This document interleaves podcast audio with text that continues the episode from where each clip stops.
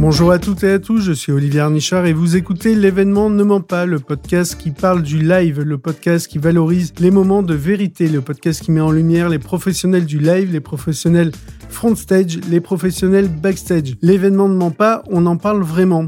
Et alors aujourd'hui, je suis très content euh, pour cet épisode de discuter avec euh, Zerator et Dash. Je vais les laisser se présenter, mais avant, je vais vous expliquer pourquoi c'était euh, intéressant d'avoir euh, Zerator et Dash sur ce podcast L'événement ne ment pas. Ce podcast est fait pour valoriser les métiers euh, du live euh, sous toutes leurs formes. Et Zerator et Dash sont partis du live sur Twitch en commentant, en animant une communauté autour des jeux vidéo. Ils ont développé leur activité notamment en créant leurs propres événements. On va en parler avec eux. Et ce duo est particulièrement intéressant parce que c'est à la fois un duo avec une personnalité qui est dans la lumière, une personnalité dans l'ombre. C'est un duo qui travaille ensemble depuis des années. Zerator et Dash, bonjour. Salut, salut, enchanté. Bonjour, merci de nous recevoir. Vous allez bien? Bah ouais, top, hein. Franchement. Pareil, hein. Bon, c'est cool. On va dire la vérité, on s'était déjà rencontrés, on avait fait un enregistrement euh, euh, près de Montpellier, dans un lieu qui s'appelle Lance Sauvage. Il faisait beau, il faisait froid aussi. On avait été merveilleusement euh, accueillis, mais on a eu un problème technique. Ça arrive euh, sur toutes les prods, sur tous les lives.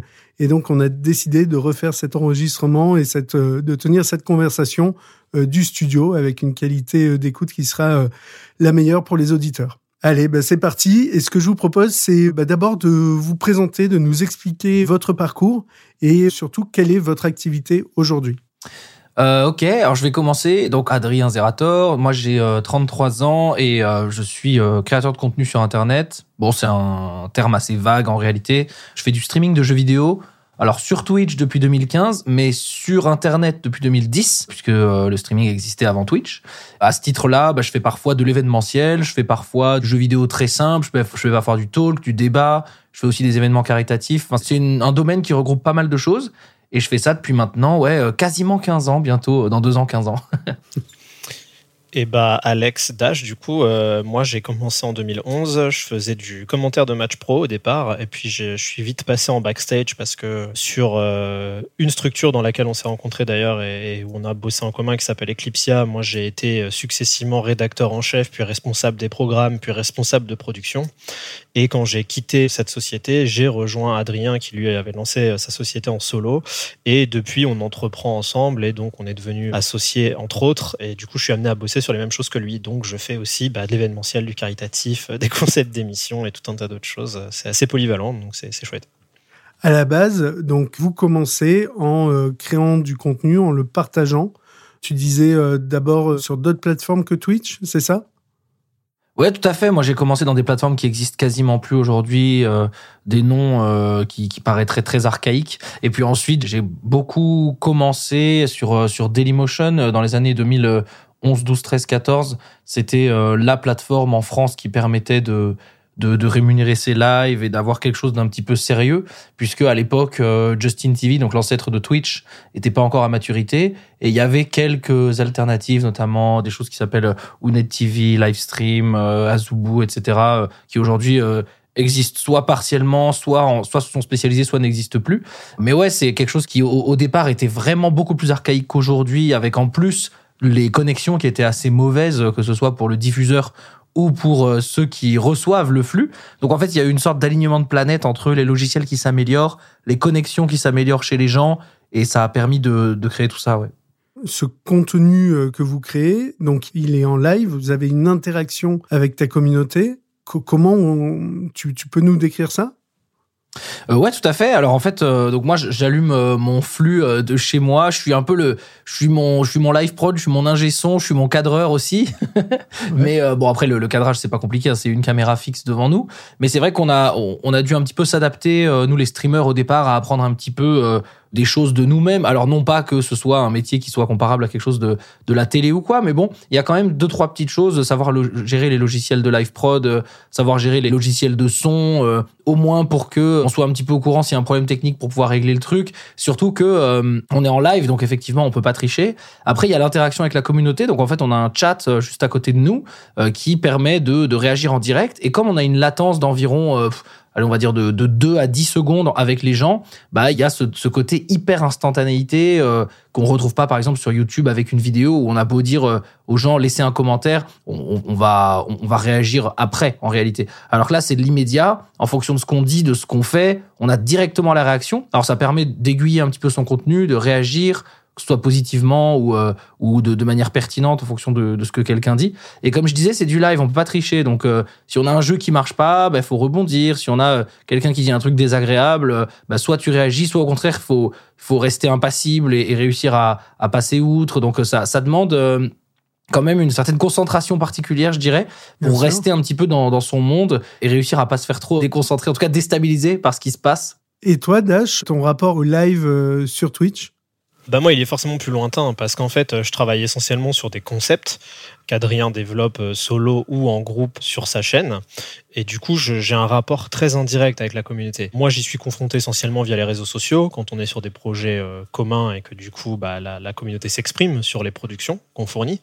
Et dans une moindre mesure, j'y suis confronté aussi euh, directement à travers des événements, puisque nous, on fait aussi des événements en salle, qui sont des moyens de, de créer euh, un, un, quelque chose qui est un peu précieux, un peu rare dans l'année, euh, un, un contact direct avec le public, pour pas être que par caméra interposée.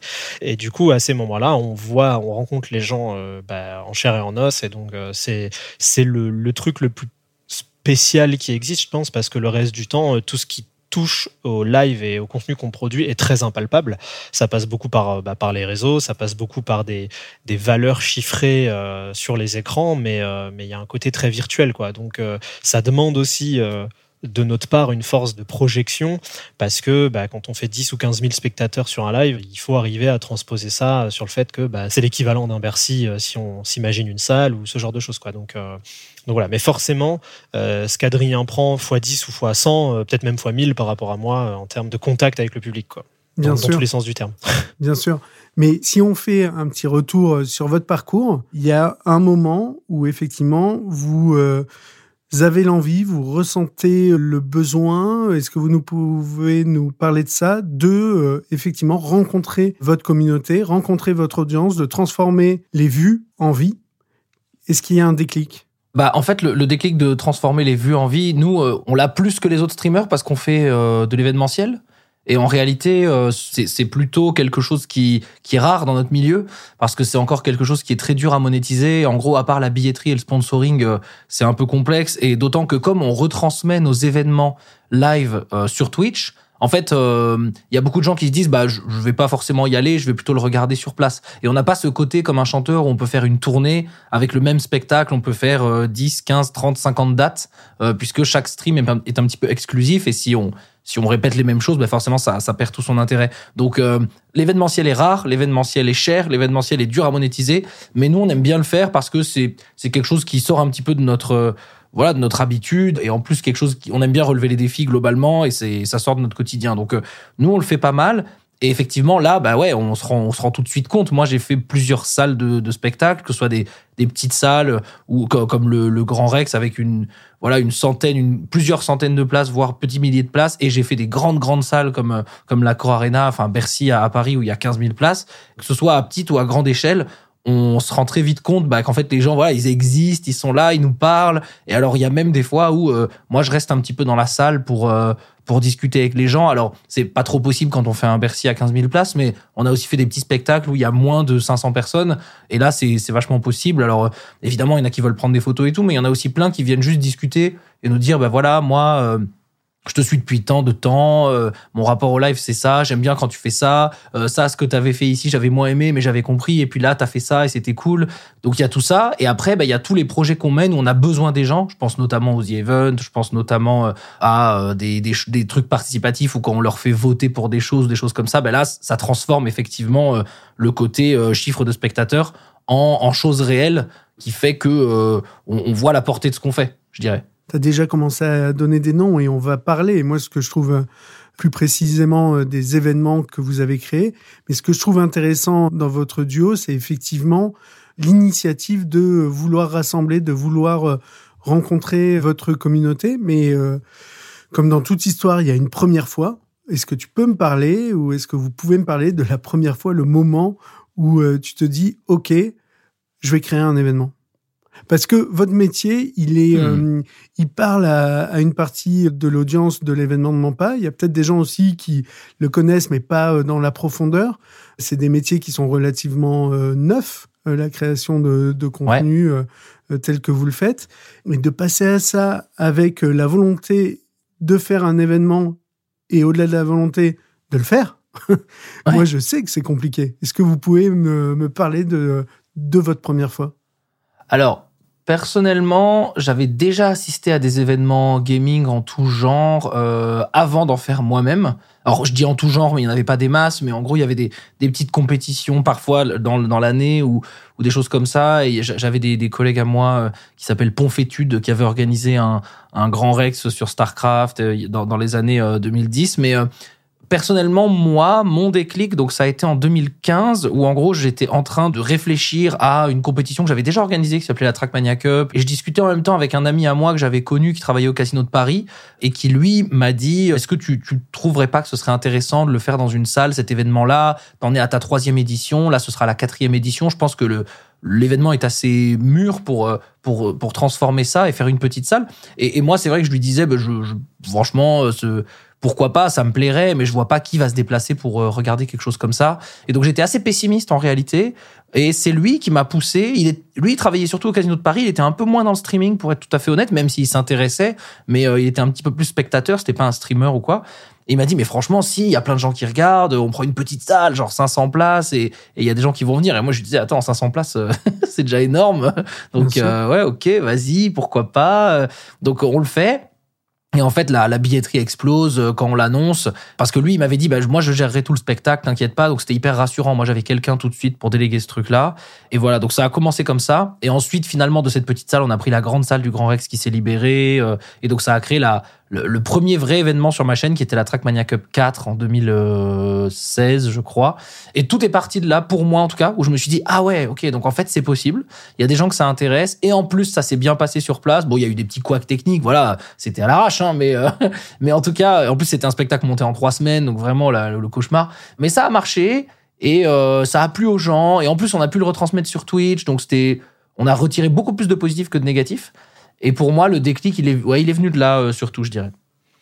Eh ben, moi, j'ai été beaucoup plus suiveur entre guillemets parce que euh, à l'époque, enfin, on va dire, si je le caricature, je travaillais pas encore avec Adrien, je travaillais pour Adrien. Je ne sais pas si c'est une nuance qui, fait qui a du sens, mais euh, du coup, euh, ce qu'il souhaitait euh, allait être légion, quoi. Voilà, moi, c'était pour lui, pour sa marque, pour son image, son contenu, donc il fallait suivre cette volonté-là.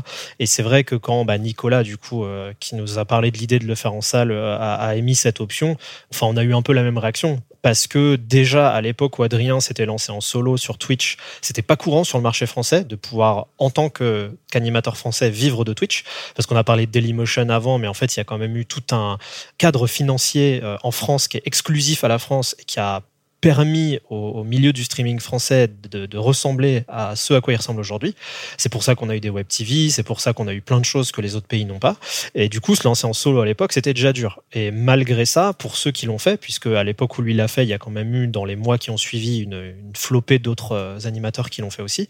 C'était très commun de faire du contenu studio fond vert, qui était la norme du streaming, parce que ça permettait un échange direct entre les spectateurs et l'animateur, ça permettait aux gens de voir le côté un peu coulisses. Et du coup, c'était aussi un moyen de se démarquer, de faire de l'événementiel, de se démarquer de la concurrence, de, de, changer un peu de tempo, de, de créer un rendez-vous avec le public et de le récompenser aussi, de nous suivre et de nous soutenir tout au long de l'année, en ayant un truc un peu marquant, quoi. Et du coup, c'est vrai qu'à l'époque, ça paraissait invraisemblable de remplir des salles, d'arriver à vendre des tickets, même si c'était des salles qui étaient juste l'équivalent de grandes salles de cinéma, euh, voilà. Donc, euh, donc, euh, je dirais plus que c'est euh, Nico qui a eu le nez fin quelque part parce qu'il a réussi à nous convaincre de quelque chose dont on n'était pas du tout euh, persuadé à l'époque et, et, sur lequel autrement je suppose on aurait peut-être été frileux.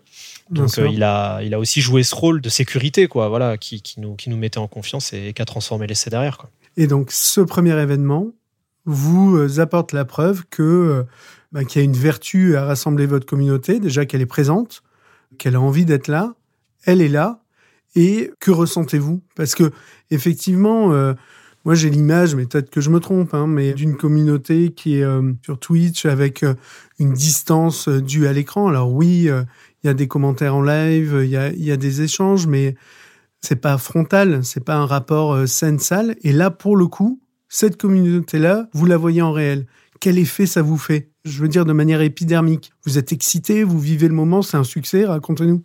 Bah moi, euh, honnêtement, j'ai trouvé ça trop cool et j'étais vraiment surpris, mais mais plus surpris de manière candide en se disant mais ah c'est quand même fou de, de voir que, que ça existe. Moi, je, m'imaginais vraiment pas euh, ce soit possible euh, de faire une salle, en tout cas avec autre chose que de la compétition, parce qu'en fait, en réalité, euh, bon dans dans, dans l'e-sport, etc. euh, dans le domaine du jeu vidéo, il y avait déjà des salles qui se remplissaient avec des compétitions. Mais là, que les gens viennent voir un spectacle que moi j'ai organisé, enfin moi je pensais jamais que les gens se déplaceraient pour voir un truc que j'ai créé moi dans une salle. Alors certes, c'est un peu une compétition la Trackmania Cup, mais c'était un petit peu plus que ça parce que c'était aussi un, un spectacle et nous on l'a pensé comme un spectacle. Et en fait, euh, on a même pensé ce qu'on a créé pour les spectateurs avant les joueurs parce qu'on disait bah les joueurs bah, ils, ils viendront quoi qu'il arrive. Donc autant essayer de privilégier l'expérience utilisateur euh, spectateur. Et voilà. Et après bah, voir les gens comme je disais euh, en vrai bah, c'était cool de discuter aussi avec eux de pouvoir voir pourquoi ils venaient comment ils venaient. En plus il y avait toutes les tranches d'âge. Parce que bon en plus on est sur un jeu qui est compréhensible par tout le monde. Donc on avait vraiment de 7 à 77 hommes comme femmes. Vraiment il y avait il y avait vraiment de tout. Et c'était euh, super cool de voir que euh, ça sortait vraiment des clichés, ça sortait vraiment euh, de, tout ce qu'on pouvait entendre et, surtout de voir tous ces gens qu'on voit d'habitude sur des chats qui qu'on a du mal à se représenter, comme je disais. Bah forcément là, ça faisait une ça faisait une grande excitation. Je me disais même, mais euh, mais comment ça se fait qu'ils soient autant euh, autant à fond derrière le truc alors que euh, moi je voyais plus qu'ils qu'ils viendraient comme comme ils viendraient dans une séance de cinéma où en gros on s'assoit, on profite un peu du spectacle et c'est cool. Et en fait non, euh, il y avait euh, direct, on il y a des moments, on se, on se serait cru dans des stades de foot. euh. Alors, on avait distribué des genres de tap-tap pour que les gens fassent un peu de bruit, mais en fait, après coup, si, si j'avais su, enfin, c'était pas du tout la peine. euh, Les gens hurlaient comme des veaux, euh, et puis on avait, euh, on avait parfois ouais des, des sessions où, où vraiment on s'entendait plus et tout, donc c'était hyper évidemment, c'était hyper galvanisant, hyper excitant, et c'était aussi très cool pour tenir euh, la scène puisque c'était un spectacle de 4 heures où j'étais quasiment seul sur scène, donc donc ça m'a beaucoup aidé et ça m'a beaucoup rassuré pour la suite et j'ai trouvé ça trop cool. C'est assez touchant. De, vous avez des euh, centaines de, de milliers euh, de vues en connexion euh, et d'avoir la naïveté de croire que euh, sur un événement, pour vous rencontrer, euh, les gens potentiellement ne viendraient pas. Bah c'est pas viendrait pas, c'est juste que comme ils ont accès au contenu en ligne, nous on se dit toujours bah est-ce qu'ils vont vraiment trouver l'intérêt de venir sur place? Alors que nous on le connaît l'intérêt de venir sur place parce qu'on on travaille le spectacle et on sait que vivre un spectacle c'est pas du tout comme le regarder donc nous on comprend l'intérêt mais dans un milieu où on est quasiment les premiers à le faire, enfin parmi les premiers en tout cas, on se dit bah voilà, il va falloir faire nos preuves, il va falloir que enfin on a on a on a le droit à l'erreur mais en même temps, il faut quand même que les gens se disent ah ouais, OK, euh, j'ai bien fait de venir surtout si on veut en refaire etc. Oui, donc bien euh, sûr, il y a une forme a- de responsabilité. Ouais, c'est ça. Il y avait une sorte de, de pression, même si en réalité, bon, on n'y est pas allé en se disant qu'après on en ferait une chaque année et tout. On, on y est vraiment allé en se disant, allons-y, on verra bien ce que ça donne. Il n'y avait pas du tout ce côté. euh, après, on fera plein d'événements et tout. euh, on était vraiment dans l'instantanéité et de se dire, bon bah si déjà ça, ça marche, on verra. Mais effectivement, euh, enfin moi, c'était c'était quelque chose où je, c'était difficile de prévoir ce qui allait se passer ensuite. Ok. surtout, faut, faut se remettre dans le contexte de l'époque. À l'époque, Ouais. on, on faisait pas des centaines de milliers de vues, pour le coup, du tout. Et euh, mine de rien, Trackmania était un jeu de niche. C'est-à-dire que Trackmania, euh, sur le marché français, ça a aussi été très popularisé par Adrien, faut le dire, euh, parce qu'il aimait bien le jeu et qu'à la base, il avait aussi choisi ça juste parce que ça lui plaisait. Et du coup, on en a fait un fer de lance, nous, de notre euh, année en termes d'événementiel, mais... mais je dirais pas que c'était un coup du sort, mais disons que tout le monde n'aurait pas parié dessus forcément quoi. Voilà. euh, Alors certes, le jeu était totalement adapté, comme il l'a dit, pour du spectacle parce que tout le monde pouvait le comprendre, que c'est facilement eye candy et que voilà, c'est un jeu de course quoi. Donc euh, n'importe qui comprend tout de suite comment ça marche. Mais mais quand même, il y avait beaucoup d'incertitudes aussi à l'époque sur le fait de, d'en effet, de transformer euh, les clics en euh, déplacements, vente de billets, etc. C'était pas commun quoi. Voilà, je pense qu'aujourd'hui, il y a plein de gens qui relativisent en se disant, bah c'est comme un concert. Au final, on peut écouter le CD, mais vivre le concert, c'est pas pareil. Bah peut-être, mais euh, mais voilà, à l'époque, faire cette transformation, c'était pas, euh, ça paraissait pas si inné quoi. Je comprends ce qui est intéressant, je trouve, dans votre expérience. Là, on a parlé de Trackmania, mais vous avez créé d'autres événements. Vous allez nous en parler, Zilan, The Event. Cette programmation euh, d'événements et Trackmania, hein, qui continue évidemment d'exister. Cette programmation, ben, elle est aussi due à votre professionnalisation que vous mettez en place, votre organisation à deux. J'aimerais aussi vous interroger là-dessus parce que moi, je sais ce que c'est de, de créer un événement. Depuis tout à l'heure, Zerator parle de spectacle. Tu parles pas euh, tout le temps de compétition euh, d'e-sport, tu parles de spectacle. Donc, et un spectacle, ça se crée, ça se construit, ça se pense. Qu'est-ce qui a fait que euh, vous êtes passé d'un événement que vous auriez pu cantonner juste à une compétition à la volonté de faire un spectacle? Pour moi, il n'y a jamais eu de compétition véritablement. Ça a toujours été un spectacle. C'est juste que avant, c'était sur ma chaîne, mais moi, je faisais partie des gens dont l'e-sport ennuyait un petit peu. En gros, je, suis, trouve que l'e-sport, euh, en tout cas avant qu'on entre dans ce côté un petit peu coup de pied dans la fourmilière, en France, euh, l'e-sport se prenait beaucoup au sérieux sur un milieu où euh, ben, on n'avait pas vraiment de quoi se prendre au sérieux. C'est pas comme si on avait une grande maturité comme l'avait la Corée du Sud à l'époque ou des choses comme ça. Donc ça se prenait beaucoup beaucoup au sérieux. Ça voulait tout de suite beaucoup imiter le sport, etc. Alors qu'en réalité, bah, il y a beaucoup de gens qui commencent à jouer aux jeux vidéo pour pour euh, faire un loisir et pas forcément pour faire une, une compétition. Donc, euh, moi, je voulais qu'on remette ça un petit peu euh, au centre et se dire, ben voilà, aujourd'hui, si les gens ils regardent des streams, si les gens ils regardent, en tout cas, s'ils regardent mon stream, puisqu'en fait, à l'époque, il y avait que trois streams, que trois types de streams. Il y avait les streams euh, de compétition, les streams didactiques où en gros on regarde un pro jouer pour apprendre et tout, et les streams fun en gros euh, pour euh, de divertissement. Et moi j'étais dans cette troisième catégorie. Donc je me disais si j'organise quelque chose où je veux que les gens se déplacent ou même que je veux que les gens puissent regarder, il faut que ce soit divertissant. C'est pas forcément drôle à se, à se rouler par terre, hein, mais je veux dire en tout cas il faut que ce soit divertissant, que ça fasse au moins souffler du nez on va dire. Et, et moi j'ai toujours pensé le truc comme ça. Et effectivement quand on a créé la la Trackmania Cup. Et même aujourd'hui, quand on pense pour la pour la Zilan ou nos autres événements, on se dit bah, qu'est-ce qui pourrait faire marrer les gens? Est-ce que euh, est-ce que les gens en, voyant ce qu'on a créé, ils vont se dire oh là là ils abusent, oh là là ils sont cons, ce genre de trucs. C'est ces réactions-là qui nous font marrer nous. Et en fait, on se dit aussi si ça nous fait rire, ça fera probablement rire les gens qui suivent notre contenu parce que bah, à moins de jouer un rôle, en général, on a plutôt une audience qui se rapproche de nous. Euh, je parle en termes d'âge, en termes de goût, en termes de cercle social. Donc, euh, globalement, ça reste quelque chose où, si tu fais quelque chose qui te plaît toi et que tu as des gens qui te suivent, bah, t'as pas trop de, voilà, il y, a, pas trop d'inquiétude, sauf si vraiment tu sors énormément de ta zone de confort. Mais, mais a priori, si tu fais quelque chose qui te ressemble, ça reste bien. Donc, euh, moi, je le vois comme ça. Et a priori, pour le coup, ça, ça a toujours plutôt fonctionné dans notre, dans notre sens et dans ce sens-là. Donc, voilà, nous, nous, en fait, on fait pas des spectacles ou des événements pour que ça crève les plafonds et qu'on fasse la plus grosse audience de tous les temps. En fait, ça, c'est la grande différence avec certains de nos concurrents qui font de l'événementiel. Nous, on fait des événements, en fait, qui nous font marrer, euh, quitte à ce que ça sorte un petit peu des, des carcans habituels et qu'on se dise, ben voilà, euh, là, ils ont encore fait un truc, euh, ils ont encore fait un truc un petit peu loufoque et ça fera peut-être pas forcément la meilleure audience, mais on aime bien essayer de, de faire un truc différent et, et voilà, et de préférence, un petit peu un petit peu idiot mais toujours en restant professionnel bien sûr. C'est même pour ça qu'on a toujours un peu pris le contre-pied et parfois euh, je suppose sans le vouloir euh, Zilan c'est un parfait exemple parce que c'est vraiment un événement qui a été créé sur la durée et qui a d'abord commencé en fait ça a vraiment commencé par une suggestion d'Adrien qui était j'aimerais faire ma propre LAN parce que nous on adorait les événements euh, de ce type-là et que bah, les, LAN donc les tournois qui se jouent dans des salles enfin sur place en vrai voilà des compétitions officielles le truc c'est que sur le marché français c'était tout le temps les mêmes. Par là, j'entends que c'était tout le temps les deux ou trois mêmes jeux qui étaient représentés parce que c'était les jeux qui, bah, qui faisaient du chiffre, qui faisaient de l'audience, qui se vendaient, enfin qui se sponsorisaient. Et, du coup, bah, ça veut dire que passé un certain stade, euh, quand on voulait faire de la compétition en LAN, si on jouait pas à League of Legends, à Counter Strike ou à euh, je, ne sais quel autre jeu du moment, bah, il n'y avait pas grand chose à se mettre sous la dent. Et donc lui, il a d'abord commencé par dire bah, j'aimerais faire ma propre LAN, puis après j'aimerais faire une LAN qui cumule plusieurs jeux différents parce que je trouve ça rigolo et que ça n'existe pas. Puis après j'aimerais faire une Qui cumule plusieurs jeux différents, qui a le plus gros cash prize de France, et ainsi de suite. Et en fait, il a mis une brique par brique, mais ça sur euh, trois ans hein, quasiment, où il m'a il m'a sorti des suggestions tour à tour euh, au fur et à mesure du temps, jusqu'à ce qu'on se décide à vraiment faire une sorte de pas de cahier des charges, mais de croquis de ce que pouvait être l'événement. Et en fait, ça a permis de créer ce que c'est devenu par la suite, ou en tout cas d'en faire une ébauche. Donc ouais, c'est en fait il y a aussi ce côté de euh, qu'est-ce que j'aimerais voir parce que ça n'existe pas et que du coup ça crée un manque pour moi. Et en fait, on est des fois on était peut-être tout seul dans notre délire à avoir ce manque.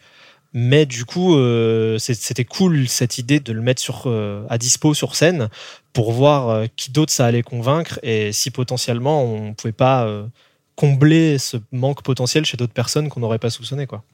En 2017, vous créez The Event. The Event, moi je le présente comme un live caritatif communautaire sur Twitch. Est-ce que vous pouvez nous parler de la naissance de cette idée et surtout de sa réalisation. Parce que vous êtes humble, mais euh, c'est un événement euh, caritatif qui a un vrai impact. En 2021, en 2022, vous avez euh, récolté pour chacune des éditions plus de 10 millions d'euros que vous reversez à une ou plusieurs associations. Mais d'où vient cette idée et surtout comment réalisez-vous cet événement caritatif? Comment Réunissez-vous euh, votre communauté pour euh, y participer? Donc, je parle de conviction, je parle de financement, je parle de moyens de prod, je parle d'énergie également. Est-ce que vous pouvez nous parler de The Event? Vas-y, Dash. Euh, alors, pour parler de The Event, il faut juste remonter un tout petit peu dans l'historique. En réalité, The Event, ça vient de 2016 parce qu'on a fait un événement pilote qui s'appelle Avengers France, euh, que les gens comptent souvent euh, comme le premier The Event entre gros guillemets, parce que euh, Adrien, quand moi je l'ai connu, je crois, faisait déjà partie d'un collectif caritatif qui s'appelle Avengers, qui existe sûrement toujours, j'avoue que ça je sais pas, mais qui a été créé par un streamer belge du nom d'Athènes. Et Athènes, c'était et un joueur de jeux vidéo dont on aimait bien le contenu, et quelqu'un qui avait des convictions profondes vis-à-vis du, caritatif et qui, voulait faire sa part dans ce milieu-là et qui du coup avait créé ce collectif dont l'objectif c'était de réagir en urgence pour soutenir euh, des gens victimes de crises qui n'étaient pas mis en avant par les médias, pas suffisamment en tout cas, et qui du coup ne bénéficiaient pas de l'aide nécessaire. Et donc euh, dès que ça arrivait, dès qu'il y avait euh, un, problème majeur qui se, déclare, qui se déclarait quelque part dans le monde, l'ensemble des membres du collectif à l'international recevaient un email d'urgence et ils avaient un temps limité, en général autour d'une ou deux semaines, pour faire une collecte de leur côté et la mettre dans un pot commun qui allait être versé à une association et cette association était dépêchée pour aller euh, sur place euh, aider les gens victimes de la crise. Et du coup, nous, on a reçu un email d'urgence comme ça euh, début 2016 et il se trouve qu'à l'époque, quand on l'a reçu, on était en LAN, hein, entouré de, de plein de confrères et consoeurs streamers et streameuses et on s'est dit, enfin Adrien s'est dit, bah ce qui serait cool, c'est de répondre à l'appel puisqu'il l'avait déjà fait une ou deux fois avant, je crois, lors d'autres initiatives. Mais, mais cette fois de le faire avec des amis, du coup et de les inviter à la maison et de voir ce que ça peut donner. Et en fait, c'est un peu avec cette idée que ça a créé un standard qu'on n'avait pas anticipé, parce que les événements caritatifs dans le jeu vidéo, ils existaient déjà. Je sais pas si je peux te dire qu'ils étaient légion, mais en tout cas, il y, y avait déjà plusieurs initiatives connues et récurrentes, et notamment des initiatives américaines, dont on s'est inspiré aussi d'ailleurs. Et en fait, voilà, on a, on a rassemblé une quinzaine de nos potes euh, dans un salon cette année-là. Et il se trouve que, euh, bah, comme tout le monde était streamer, tout le monde avait son propre live. Donc il y avait, il y avait pas qu'un seul direct, mais il y en avait autant que, que d'animateurs présents. Et tout le monde avait sa propre communauté. Donc en fait, ça, ça a fait une sorte de petit effet boule de neige où les communautés se sont croisées, se sont entraidées et ensemble on levait, on levait des fonds. Et on avait récolté 170 000 euros à l'époque, je crois, euh, ce qui était le, plus gros montant ouais, ça. Euh, collecté d'entre tous les intervenants à l'échelle mondiale du projet Avengers de, de, de cette année-là. Et du coup, euh, ça avait fait une forme d'éclat, quoi. Et nous, quand on a voulu euh, créer The Event, en fait, la démarche, c'était de se dire qu'on voulait faire du caritatif parce qu'on estimait qu'à partir du moment où on a une forme de notoriété, c'était important de la mettre au service d'une cause plus grande que nous, ne serait-ce qu'une fois dans l'année. On était tous les deux d'accord là-dessus, mais faire partie du collectif Avengers, ça avait aussi ses contraintes parce que on était dépendant de l'urgence, on choisissait pas la plateforme de collecte, on choisissait pas l'association bénéficiaire. Euh, Avengers, c'est une marque déposée hein, qui appartient à Disney Marvel et on voulait pas courir de risque avec ça. Et puis on n'était pas forcément d'accord avec toutes les convictions non plus du collectif, donc on, a préféré créer notre propre événement avec notre patte. On y a réfléchi en tâche de fond pendant un peu plus d'un an et c'est comme ça que basé sur ce modèle d'Avengers France qui était le pilote, on a créé The Event avec euh, tous les, toutes les contraintes et en fait toutes les thématiques euh, que ça implique, mais, euh, mais voilà, pour faire notre truc à nous de la manière dont, dont on l'envisageait, dont on l'imaginait.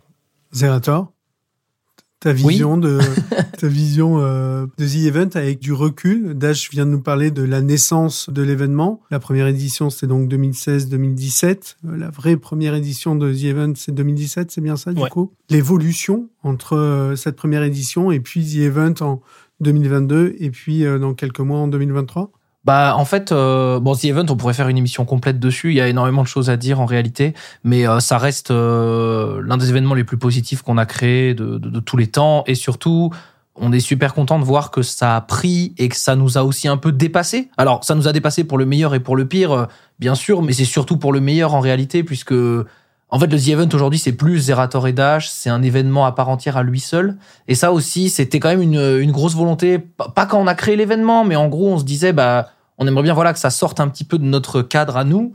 Et d'ailleurs, typiquement, bah, mon live n'est plus forcément celui qui est le plus regardé au The Event. Et ça, c'est en fait une victoire. On pourrait se dire bah, qu'on cherche toujours à faire de plus en plus de vues, mais moi, même si on a toujours cherché à ce que le The Event fasse plus de vues, on n'a pas cherché à ce que le The Event fasse plus de vues sur notre chaîne. On le voit vraiment comme un événement au global.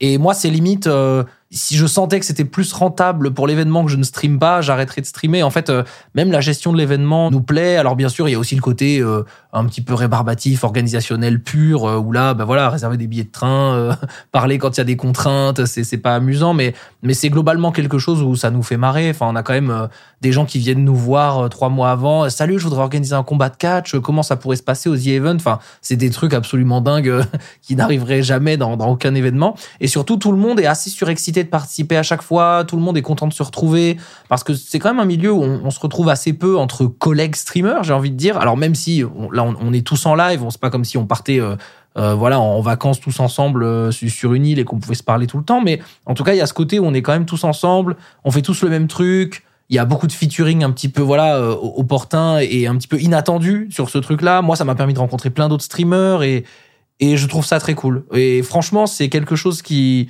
nous a toujours beaucoup galvanisé. On est toujours très content une fois que c'est terminé. Évidemment, il y a plein de trucs où on se dit ah on aurait dû faire comme ci comme ça, mais voilà, j'imagine que toi-même qui crée des événements, c'est aussi ton cas. Hein, quand on termine l'événement, on se dit toujours euh, ah dommage qu'il se soit passé ça, qu'on ait qu'on n'ait pas fait ceci. Euh, voilà, on, croit toujours qu'on peut améliorer, mais en réalité c'est c'est toujours hyper bien reçu et, et, la prouesse des équipes, des streamers, de tout le côté staff est toujours énorme.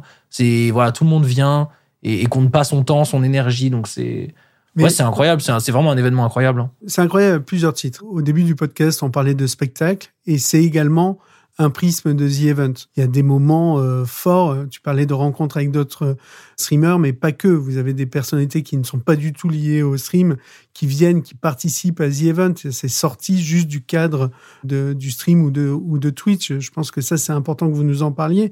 Je pense qu'il y a un deuxième sujet euh, sur lequel j'aimerais vous écouter, c'est que quand tu parlais de la première édition, c'est euh, on réunit des copains streamers qui étaient là chez nous pour monter The Event. Aujourd'hui, c'est aussi euh, des moyens techniques nécessaires pour tenir le coup euh, sur la durée, sur euh, toutes ces heures de live. Est-ce que vous pouvez nous parler de ça? Parce que concrètement, ça a un coût. Ça se prépare, un événement comme ça? C'est les deux questions que je vous pose. Ouais, bah je vais laisser Dash commencer, je pense. bah en fait, c'est vrai qu'on nous en a. C'est assez marrant de parler de ça à chaque fois parce que les gens s'attendent jamais à la réponse. En fait, pendant très longtemps, The Event, ça a été organisé avec quasiment rien. Les premières éditions, on les a payées de notre poche, enfin avec notre société, euh, parce que euh, on a toujours eu la conviction avec cet événement que le but c'était vraiment de faire du caritatif. Et là où j'insiste sur cette définition, c'est que euh, ce qu'on entendait par là nous, c'est que financer l'événement, c'était notre manière à nous de nous impliquer aussi et de faire un don. Et on, on s'est jamais remboursé dessus. Et on voulait que l'événement soit aussi en marque blanche parce que euh, on voulait pas que des marques en profitent pour faire du marketing et non pas du caritatif en euh, proposant des dons moyennant des placements de produits ou ce genre de choses. Mais c'est un événement qu'on a organisé avec très peu de moyens. C'était fait avec des bouts de ficelle pendant euh, les deux ou trois premières éditions. On était deux, trois à l'organisation, maximum quatre. On le faisait maximum trois mois avant, mais vraiment très grand maximum.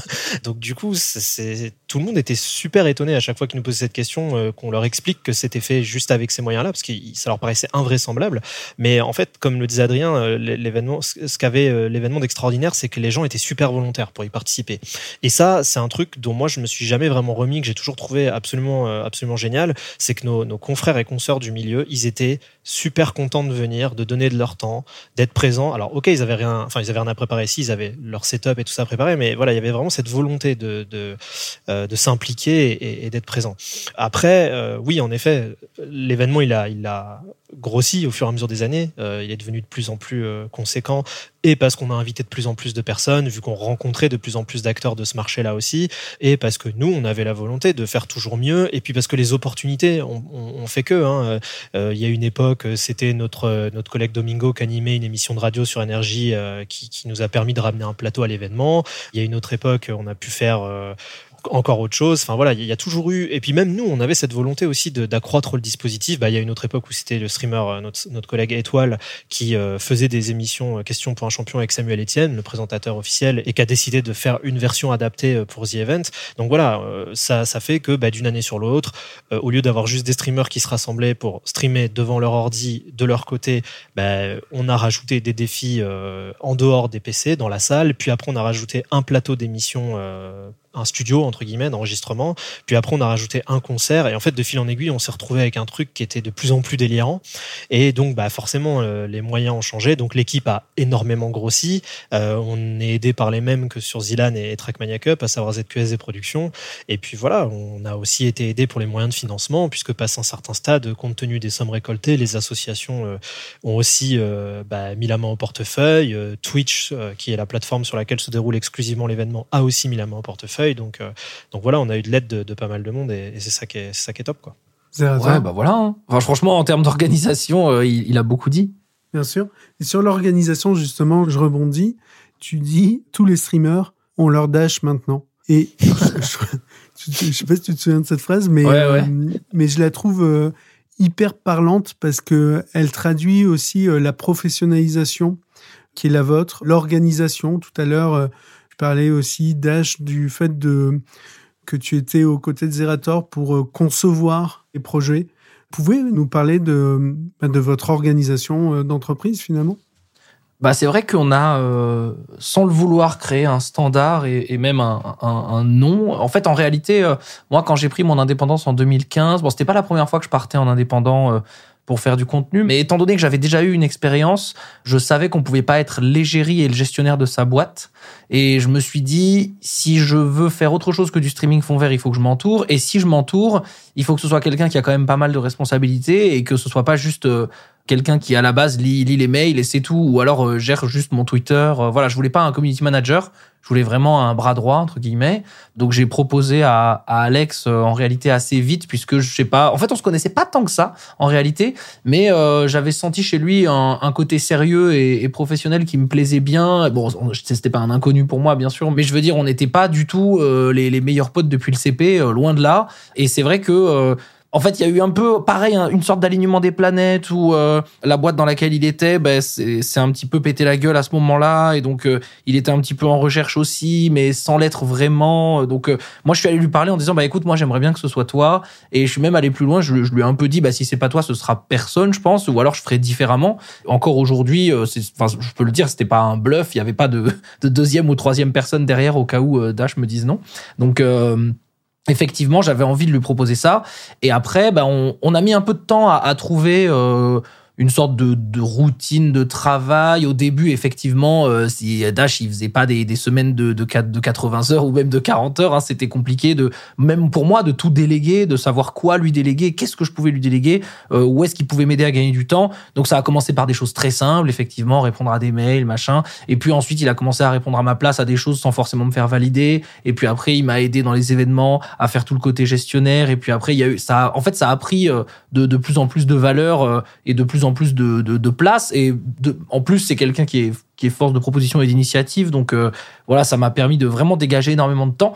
Et en fait, euh, aujourd'hui, alors c'est vrai dans le streaming, mais c'est vrai dans tous les domaines, euh, si on veut grandir, il faut savoir s'entourer. Mais c'est, effectivement toujours très difficile de, savoir s'entourer. Mais je pense que c'est aussi partie du fait que je lui ai assez vite donné ma confiance et des responsabilités. Donc je pense que quand tu prends quelqu'un qui a une certaine maturité et, et, une conscience professionnelle, si tu lui donnes des responsabilités et ta confiance, bah forcément ça, ça donne envie de s'y mettre, je pense. Euh, après, j'ai pas les, les, clés du succès, mais en tout cas, il faut pas s'entourer et que, que la personne soit ton esclave entre guillemets. Enfin, je veux dire, il faut pas prendre quelqu'un pour que ce soit vraiment un larbin. Il faut prendre quelqu'un qui a un vrai rôle et qui, et qui peut avoir un petit peu de, de l'espace, on va dire. Et moi, c'est comme ça que je l'ai vu. Et la plupart du temps où je me suis entouré de gens, bah, je l'ai fait en me disant, ben voilà, si, si je m'entoure, euh, si, si c'est pas un prestataire, mais que ça doit vraiment devenir un bras droit, un associé, un sidekick, euh, peu importe, bah, il faut que ce soit quelqu'un qui a un peu des responsabilités. Sinon, bah, c'est juste un, c'est juste un, voilà, un prestataire qu'on peut, qu'on peut avoir et facturer quand on en a besoin. Donc, moi, je le vois comme ça. Je sais pas comment Dash le voit, mais euh, bah, en fait, déjà, il y a plusieurs facteurs. En effet, euh, au début, on a commencé tranquille, le temps de tâter le terrain, mais la chance qu'on a eue peut-être, c'est que Adrien, quand il m'a proposé cette opportunité, bon, déjà, il, en était un peu au stade euh, charnière, on va dire, où il commençait à plus trop pouvoir tout gérer tout seul, mais comme il était justement à cette frontière-là, il était pas trop sûr d'avoir suffisamment un délégué non plus pour justifier un poste. Donc il, est, mais il a, il a quand même pris le pari, il a tenté. Et, euh, et en effet, il m'a donné pas mal de, de, comment dire, de responsabilités euh, assez vite. Et donc du coup, c'était stimulant et puis euh, ça avait du sens. Mais surtout, sa carrière a commencé à prendre un effet boule de neige à ce moment-là, parce que moi, je suis arrivé fin 2015 et on, en parlait avant, mais la première Trackmania Cup en salle, c'était début 2016. Et donc du coup, bah, mine de rien, en fait, après, ça, ça n'a fait qu'augmenter très très vite. Donc mon rôle a pris beaucoup de sens très rapidement, malgré nous, quelque part. Peut-être aussi grâce à ce qu'on faisait, je sais pas.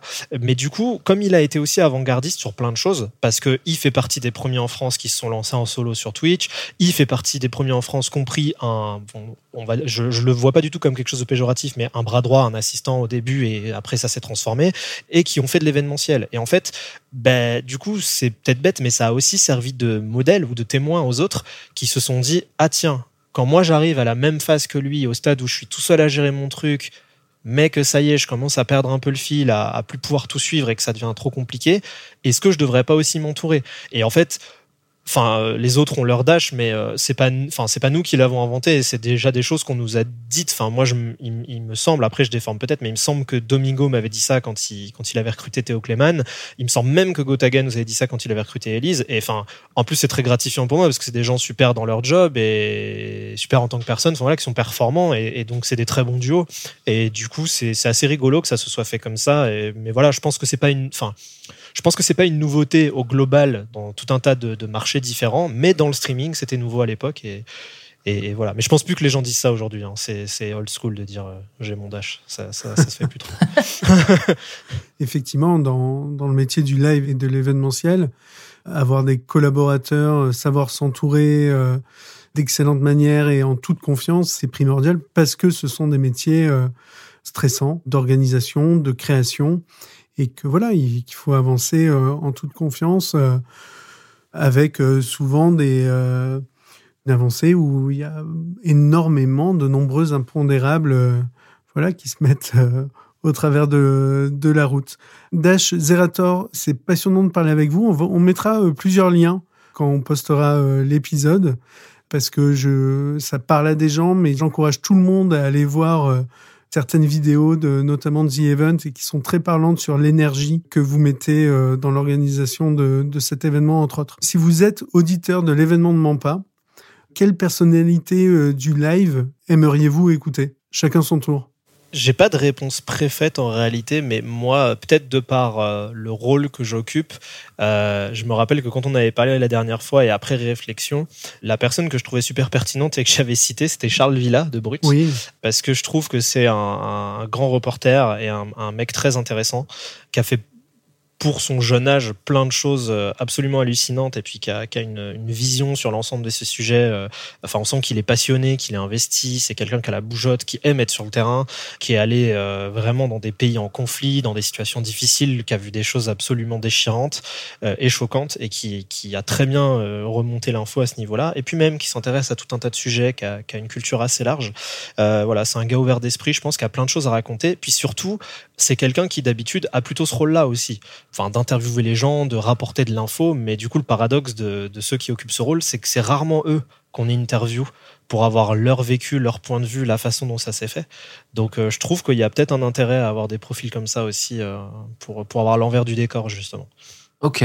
Euh, moi, alors, au-delà d'un nom, je trouve que ce qui, est vachement intéressant avec, en tout cas, notre milieu, en tout cas, ce qui se rapproche de notre milieu, c'est qu'on a beaucoup de jeunes qui ont dû s'adapter très vite euh, à notre milieu. Alors bon, l'exemple que j'ai c'est c'est Inoxtag, mais euh, bon c'est quelqu'un de qui est qui est très très occupé, pas forcément ultra accessible, mais en tout cas euh, on a beaucoup de gens très très jeunes qui sont forcés de grandir très vite parce qu'en fait ils sont propulsés dans un monde où ils doivent devenir leur propre patron, une égérie, quelqu'un qui doit gérer un, un planning parfois de, de ministre et donc je trouve que avoir des jeunes mais vraiment des quand je dis des jeunes c'est des gens qui sont autour de la vingtaine je pense. Ce serait assez intéressant de voir comment eux gèrent le, succès rapide avec justement ce côté euh, réseaux sociaux exposition publique mais à la fois très B2B puisqu'ils doivent euh, ils doivent composer avec les acteurs du milieu que ce soit des requins ou des opportunistes ou même des gens qui sont euh, ultra altruistes et qui veulent forcément les les aider. Comment ils arrivent à faire le mélange de tout ça? Je sais que c'est quelque chose qui est qui, peut faire assez peur et qui peut faire exploser des gens dans le succès. Donc moi, voilà, c'est un truc que j'aimerais voir, c'est euh, des jeunes qui ont réussi vite et euh, comment ils arrivent à gérer cette, euh, cette vitesse de succès. Je trouve que c'est un sujet assez méconnu et intéressant. Ok, je prends note. Merci beaucoup. Dash Zerator, c'est passionnant d'échanger avec vous. Ciao.